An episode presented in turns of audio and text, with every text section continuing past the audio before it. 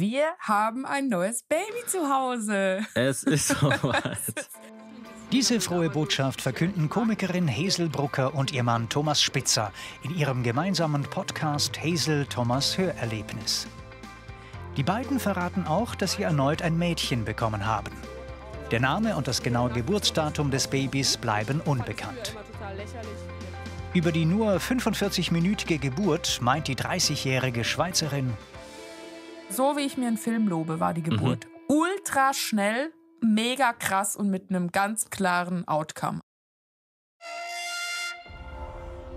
Er war der große Sieger der BAFTA Awards, der Film Oppenheimer über die Erfindung der Atombombe.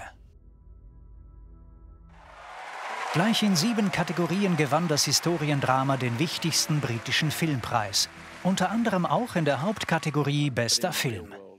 Dabei sorgte der an Parkinson erkrankte Michael J. Fox für einen Hühnerhaut-Moment. Während seiner Laudatio für den besten Film würdigten ihn die versammelten Schauspielerinnen und Schauspieler mit Standing Ovations. Unbeeindruckt von diesem Werk zeigten sich die Jurymitglieder. Barbie, der umsatzstärkste Film des Jahres, ist in London leer ausgegangen. Das Publikum in den Vereinigten Staaten sah das anders. Bei den People's Choice Awards gewann Barbie in der Nacht auf Montag gleich fünf Preise. Die US-amerikanischen Kulturpreise basieren auf Umfragen zur allgemeinen Beliebtheit von Filmen, Schauspielern und Künstlerinnen. So wurden neben Filmen auch musikalische Acts im kalifornischen Santa Monica ausgezeichnet. Bester Künstler wurde der koreanische BTS-Star Jungkook.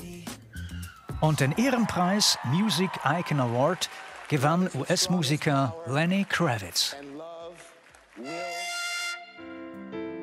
Nach einer lebensbedrohlichen Knochenmarkerkrankung unterzog sich Bluesmusiker Philipp Fankhauser im vergangenen Jahr einer Stammzellentransplantation. Über seinen Umgang damit sowie sein Comeback auf die Bühne spricht er heute Abend bei Gesichter und Geschichten.